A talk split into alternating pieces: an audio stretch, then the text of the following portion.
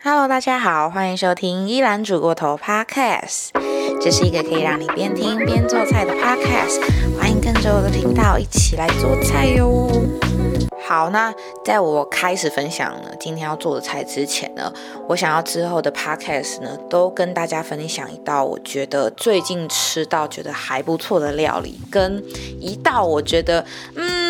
没有那么好，可能以我的角度呢，我觉得它可以怎么做比较好的料理。好了，那因为我不是专业的，所以就是你知道，就是纯粹一个分分享的一个精神。我前几天呢去一个 glamping，然后那个 glamping 的地点呢叫做橘色山石。好，如果你有在就是参加一些完美露营的人呢，应该多少会听到，比方说像是晴美学啊、自然圈农场啊。橘色山石啊，等等这些，其实在苗栗还蛮有名的几个格兰平的地方。那我这是第一次去那个橘色山石。那橘色山石，它其实顾名思义，从它的名字你就可以知道，嗯，是一个以吃为重的一个格兰平。那为什么说以吃为重？是因为我之前去的一个呃格兰平的地方叫做自然圈农场，它其实真的就是以农场。作为它的呃招牌吧，就是你去那边，你基本上你可以看到的所有的菜。农作物你都可以把它摘回去，不管你要现场煮来吃，还是你要把它带走，他们都非常非常的欢迎。那整个园区非常的大，你可以在那边就是看农作物啊，然后参加他们的导览活动啊，然后你也可以就是采摘农作物，然后重要的是呢，就是你可以直接现场烤来吃，因为它是自助的 barbecue。那其实食材什么的都还蛮不错的。那整总而言之，它的重点呢，就是在它的啊整个的农场。那我这次去的这个橘色山石呢，它的重点就是在它的吃，就是三十，就是你一到现场，他会给你一个就是像下午茶的 checking 小点。那我们当天因为是还蛮冷的天气，所以他就准备了一个姜汁汤圆给我们吃。那晚餐呢，就是吃。无菜单料理哇！我听到这个无菜单料理就觉得，干这个有够顶级的感觉。其实我一开始对这个吃呢是没有抱什么太大期待，因为毕竟就是露营嘛，个人品嘛，所以就是想说可能有人就是烤来给你吃这样子。但其实不是，哎，完全颠覆我的想象，你知道吗？我的小脑袋完全没有想象个人品吃的东西可以这么的。顶级就是就像是你去那种三星级餐厅，然后有人就是出套餐，一道一道菜出给你吃的那一种。它就是从前菜小点，就是从那种沙拉盘开始，然后再来就是出浓汤，然后呢再给你一个呃面包，然后再主菜，最后再来一个点心，整个就是一个完美的 set。然后这个 set 呢。呃，很高级就算，它还真的还蛮好吃的。然后我这个就是这整个套餐，我吃到觉得最好吃的一道菜是，它是干贝鱼子酱浓汤。然后我觉得还蛮好吃的，就是它的那个干贝呢，真的是非常的鲜甜。然后它有先经过。呃，煎烤，所以你吃得出来，就是煎那个干贝，它被炙烧过的那个香香的口感，然后中间的那个干贝又是非常鲜甜的，所以外皮的吃起来的干贝的口感跟中间那个软嫩鲜甜的口感，形成一个很完美的一个冲击，然后在你嘴巴里面感受那个干贝的甜味，然后再加上它上面有淋一点点那个鱼子酱，然后再搭配这整个浓汤，我觉得。喝起来跟吃起来的感觉，就是让你觉得很新鲜，然后浓汤也非常的够味，所以这整个呃一个无菜单料理，我吃下来觉得最想跟大家分享就是这一个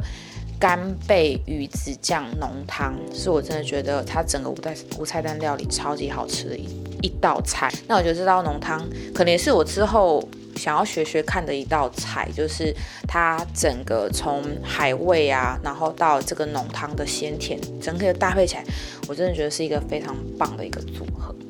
好，那橘色三十呢的第三个十就是早餐啦，它早餐就是一个。有点像是一个半自助吧，然后再搭配上，你可以跟它单点，像是呃熏鲑鱼可颂啊，或者是猪肉可颂啊，然后再搭配它的饮料等等，就是还蛮不错的一个个人品的体验吧。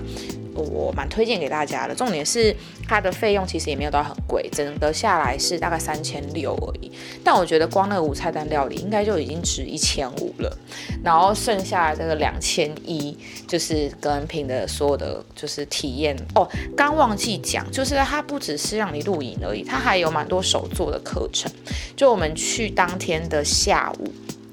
他就会让我们参加一个圣诞红盆栽的一个手绘的课程。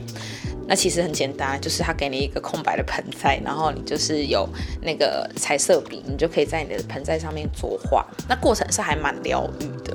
然后隔天的早上呢，你吃完早餐之后，你可以再去玩他的这个手作编织的课程，就是你可以啊编织一个。套绳就是把你的那个盆栽呢，可以套在上面，然后挂在墙上，就形成一个还蛮漂亮的一个装饰。这样，所以它就是结合了吃啊，结合格兰品啊，然后结合一些体验的手作课程，形成一个还蛮不错的两天的一个旅程，推荐给大家。好，那。呃，我这礼拜吃到觉得没有那么符合我胃口的呢，就是哦，因为我刚好这礼拜五就是去参加了一个呃朋友的婚宴，在金华酒店这样，然后因为其实我还蛮喜欢宴客菜的，其中一道料理叫做炸汤圆。炸汤圆基本上是我觉得宴客菜应该算是必备，然后会让我很期待的一道菜。它大概就是在前一两道就会出了嘛，然后我就还蛮期待哇，金华这个酒店它的那个炸汤圆怎么样？就这个第二道菜一上来，哇嘞，是汤的汤圆，但不是那种什么你冬至会喝的甜汤那种很汤汤水水的那种，不是，它是有点浓稠。粘稠感的那种汤圆，然后它的那个花生粉呢是撒在那个粘稠的那个汤圆的上面，然后你吃之前你就是要搅拌，那搅拌起来，哎呦，整个汤圆就更加的浓稠。那我真的是很不能够理解这一道菜，然后就有人有人就说，哦，这道算是金华的招牌菜，我觉得。就我不会觉得这道菜有好吃到，居然可以视为它的招牌菜，我真是傻眼。不是炸汤圆算了，居然还是招牌菜，真的没有到很好吃。好，反正 anyway，就是我非常强烈建议所有的宴客餐厅都一定要把汤圆改成炸汤圆，我就是炸汤圆那一派的。好了，这这礼拜就跟大家分享这两道菜，这样。好，那。嗯，后面原本是想要跟大家分享，就是我最近在学子上面学的 Long Tail 的这个米其林料理的课程，然后其中有一道菜叫做日式鲑鱼卵茶碗蒸。那因为里面其实涉及比较多的配方啊、食谱啊、跟料理的做法等等。那为了秉持侦查不公开、版权不公开的原则，所以呢，我们这边的段落呢，我们就直接删减。那等等后面呢，就直接跳到就是我这边试吃的一些心得这样子。那在这边也跟大家说声不好意思。如果呢喜欢这道料理的话呢，可以到我的 IG 看这道料理的照片。那如果真的非常有兴趣呢，想要知道一些做法的话，可以到学子的官网，那可以找他跟跟林明健 Longtail 这边合作的一系列的课程，是非常受用而且有帮助的课程哦。好，那我这边就跳过，直接来进行我们日式茶碗蒸试吃的部分。那我现在要跟着大家一起来吃吃看，这个味道如何？其实我也算是第一次吃，所以呢有一点点紧张。那我来试试看。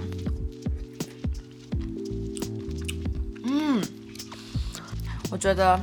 真的很好吃，必须说，因为其实它的蒸蛋呢。因为我们有滤过那个滤网，然后蒸蛋其实吃起来非常的滑嫩，然后加上那个胖子酱，就是那个干醋酱，我今天是用苹果醋，然后那个苹果醋其实跟蛋的结合其实非常的搭，因为很清爽，然后再搭配那个上面有海鲜的鲜味，就是我今天有放鱼软，然后整体吃起来就是有海鲜的鲜味，然后有一点点酸，一点点甜。然后再有一点点小小的蔬菜，因为我们有放大紫苏叶，然后还有这个红西菇，整体吃还吃起来那个层次感很丰富。嗯，我再吃一口。嗯，我没有想到这几个东西会这么搭哎，因为我觉得紫苏叶其实味道还蛮强的，就是如果你有吃到一个苦紫苏叶，它其实会让你的，嗯，应该说嘴巴的味道其实会瞬间变得很清凉，就是有点去除原本可能海鲜很重的那个口感。那紫苏叶一吃下去，其实就有点让你像薄荷一样清爽你的这个口腔的感觉。可以可以，哎，我很推这道，我觉得这个道是。长得很漂亮，然后很适合拿来就是宴客级的前菜，而且非常的简单。那唯一可能比较困难的就是你要先取得这个鲑鱼卵或是鱼卵的部分，其他部分我觉得都超级简单的。好啦，那今天呢就跟大家分享这一道呃日式鲑鱼卵茶碗蒸。那之后呢，我如果有学到一些还不错，可以推荐大家适合在家里做的菜呢，我也会在 Podcast 跟大家分享。好，那最后就喜欢我的频道的话，记得在 Apple Podcast 给我五星的评论。那最后就祝大家新年快乐，我们二零二二年见喽，拜拜。